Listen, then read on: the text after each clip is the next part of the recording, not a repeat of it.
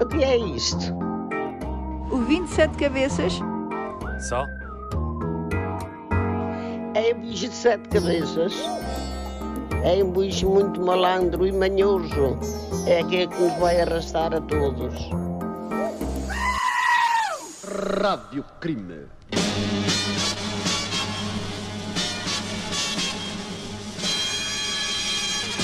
Patilhas e Ventoinha, os mais inteligentes e destemidos detetives da atualidade, dedicam à malta das Forças Armadas o sensacional episódio policial O mistério do bate-estrada. Abrimos as portas da rádio para medirmos as gargalhadas de quem cá trabalha. Na história, os parodiantes de Lisboa foram dos primeiros a fazer rir o país. E neste caminhar do tempo há para Luís Henrique Pereira, homem da rádio e da televisão, coisas que nunca mudam. A rádio, eh, de há largas dezenas de anos esta parte, tem-nos ajudado também a rir.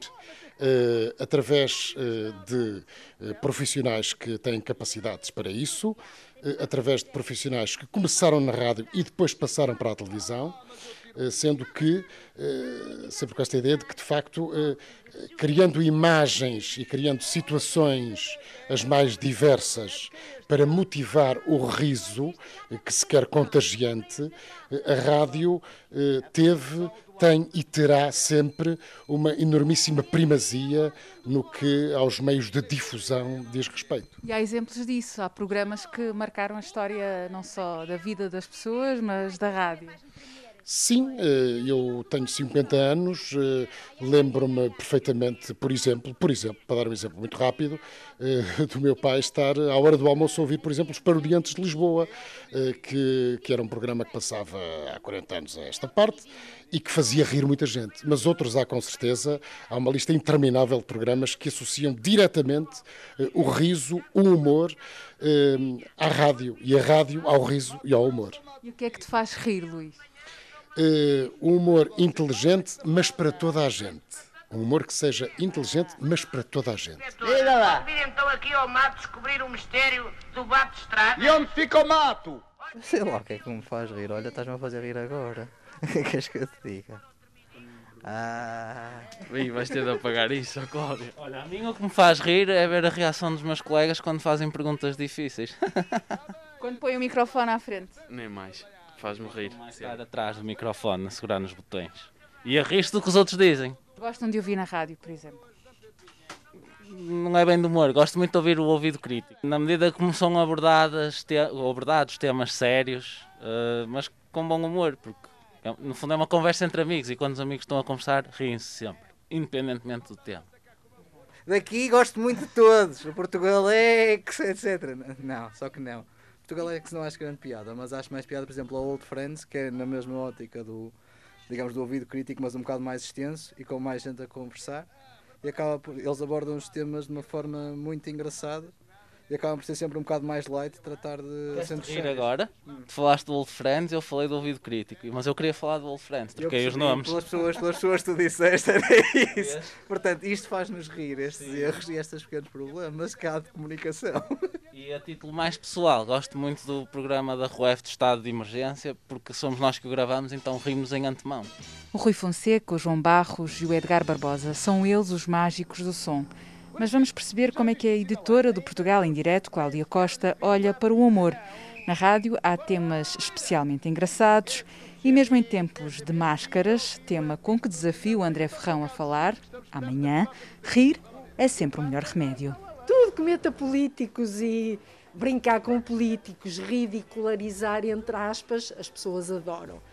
Ah, depois, algumas figuras do futebol, ainda hoje era o Jorge Jesus, ah, com a forma como ele fala, mas eu, se tivesse que escolher entre a política e o futebol, eu acho que as pessoas deliram com ah, que se goze com os políticos e depois também com algumas figuras da justiça, mas do futebol também.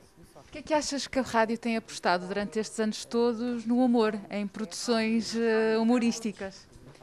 Porque, porque dá audiência, porque não é, não, não é por não é por acaso. Foi engraçado. Está a gravar, mas ela continua. Ah, que é que me perguntaste? Desculpa lá. Uh, Perguntei-te em que medida é que a rádio, ou porquê é que a rádio tem apostado tanto nestes conteúdos humorísticos para aproximar o ouvinte e na realidade tem resultado. Olha, por duas coisas para mim. Para já porque é uma espécie de balão de oxigênio, ou seja, as pessoas, ainda por cima nesta altura em que estamos a viver, tão depressiva, ainda hoje metemos uma reportagem sobre o impacto da pandemia na saúde mental das pessoas. A realidade é tão, é tão difícil, é tão, tão dura, é tão ficção científica que é preciso criar algumas bolhas também de distração e, e rirmos com isso. Uh, portanto, acho que é uma boa aposta da rádio, ao mesmo tempo que nos informa, que nos dá assuntos sérios, que nos, que nos mantém atualizados, informados, com rigor, com credibilidade, dá-nos também ali uma janela para podermos dar uma gargalhada, um sorriso, um respiro. E depois, as, as pessoas não sei se sabem, mas o Portugalex é dos programas mais procurados na internet em termos de podcast. Normalmente é o que está em primeiro lugar. Por alguma coisa é. É porque é ouvido, é porque tem audiência. E, e rir, ainda por cima, em contexto de pandemia e numa altura destas, não há mesmo melhor remédio. Não vemos os risos que estão cobertos por máscaras, isso incomoda-te? Um bocadinho, mas uh, saber rir com o olhar uh, também é muito importante. Uh, com máscara, sem máscara, agora rimos com o olhar e perce percebemos, perspectivamos o sorriso que está por trás da máscara também. O melhor jogador extraterrestre da atualidade, não é? Uh, vão Vichardas.